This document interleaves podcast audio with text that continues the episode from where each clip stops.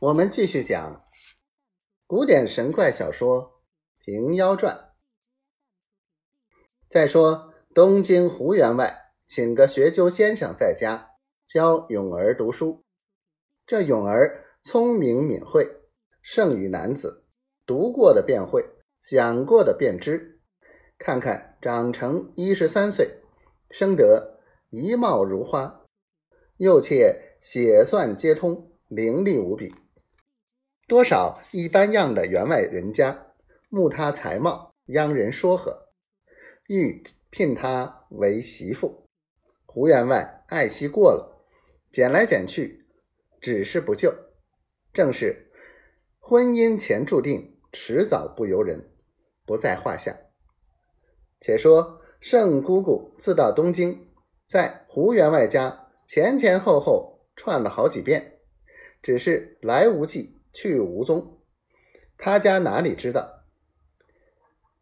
以自看见永儿长大聪明，心中欢喜，一把法术教导他，想他处着富贵之日，深闺秀阁，如何相见？便相见时，他如何肯信心学道？不如使个神通，把他家万贯家私摄去。弄得流离颠沛，那女儿到十分穷苦困顿之时，然后设法诱之，无有不从。不提圣姑姑，再说胡员外家，每年八月中秋，整备宴席，请陈学究玩乐饮酒。其年因永儿年长，陈学究辞去了，没有外客，吩咐备酒。在后花园中八角亭上，至亲三口赏玩。那一夜，天色晴明，东方月色如一个玉盘堆起。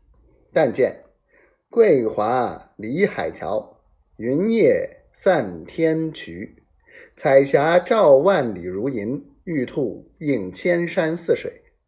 一轮皎洁，能分宇宙澄清，四海团圆，皆使。乾坤明白，影摇旷野，经毒素之气压，光射幽窗，照孤眠之怨女。冰轮碾破三千界，玉破横吞万里秋。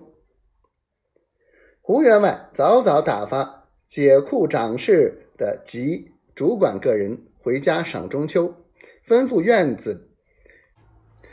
据牢栓门户，仔细火烛，自己同妈妈、永儿三口到后花园中八角亭上来坐下饮酒，只用奶子侍婢服侍，并无三尺之同。